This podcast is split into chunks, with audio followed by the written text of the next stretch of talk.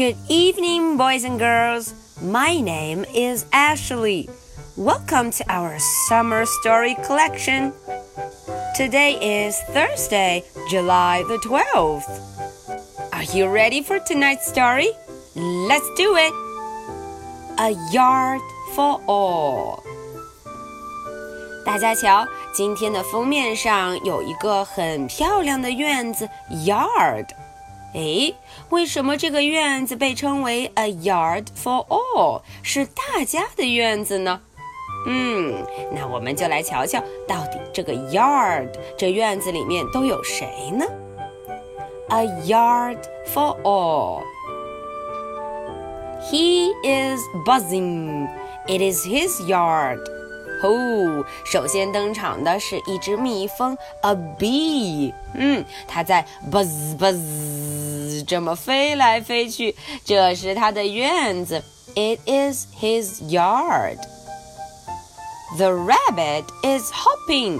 哈，看看这兔子正在 hop hop hop，嗯，正在蹦蹦跳跳的。It is his yard. 这也是他的院子，his yard. The fish is swimming.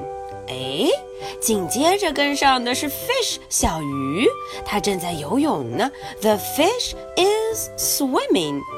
It is her yard. 嗯，这也是她的院子。It is her yard. The bug is jumping. 呜、哦，看看这里还有一个小虫子，a bug，它正在干什么？She is jumping. 她正在跳，jump. It is her yard. 嘿，这也是她的院子呢。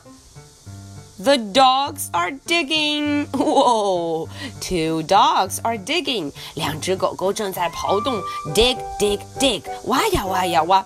It is their yard. 这也是他们的院子，their yard. The birds are resting. 嘘， 两只小鸟正在休息。The birds are resting. It is their yard. 这也是他们的院子。Ooh, it is a yard for all. See, there are many animals in the story. 这个故事中有这么多小动物，这是大家的院子，是大家共同的院子。It is a yard for all. Okay, now let's read the story together. A yard for all. He is buzzing. It is his yard. The rabbit is hopping. It is his yard. The fish is swimming. It is her yard. The bug is jumping. It is her yard. The dogs are digging. It is their yard. The birds are resting. It is their yard. It is a yard for all.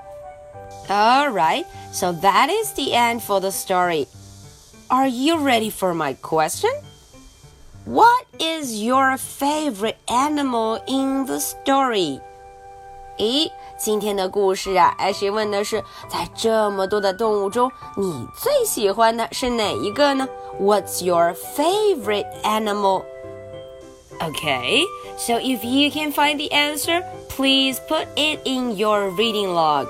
如果你有答案的话，一定要记得放到我们的 reading log 阅读单中。Alright, so this is the story for Thursday, July the 12th. So much for tonight. Good night. Bye.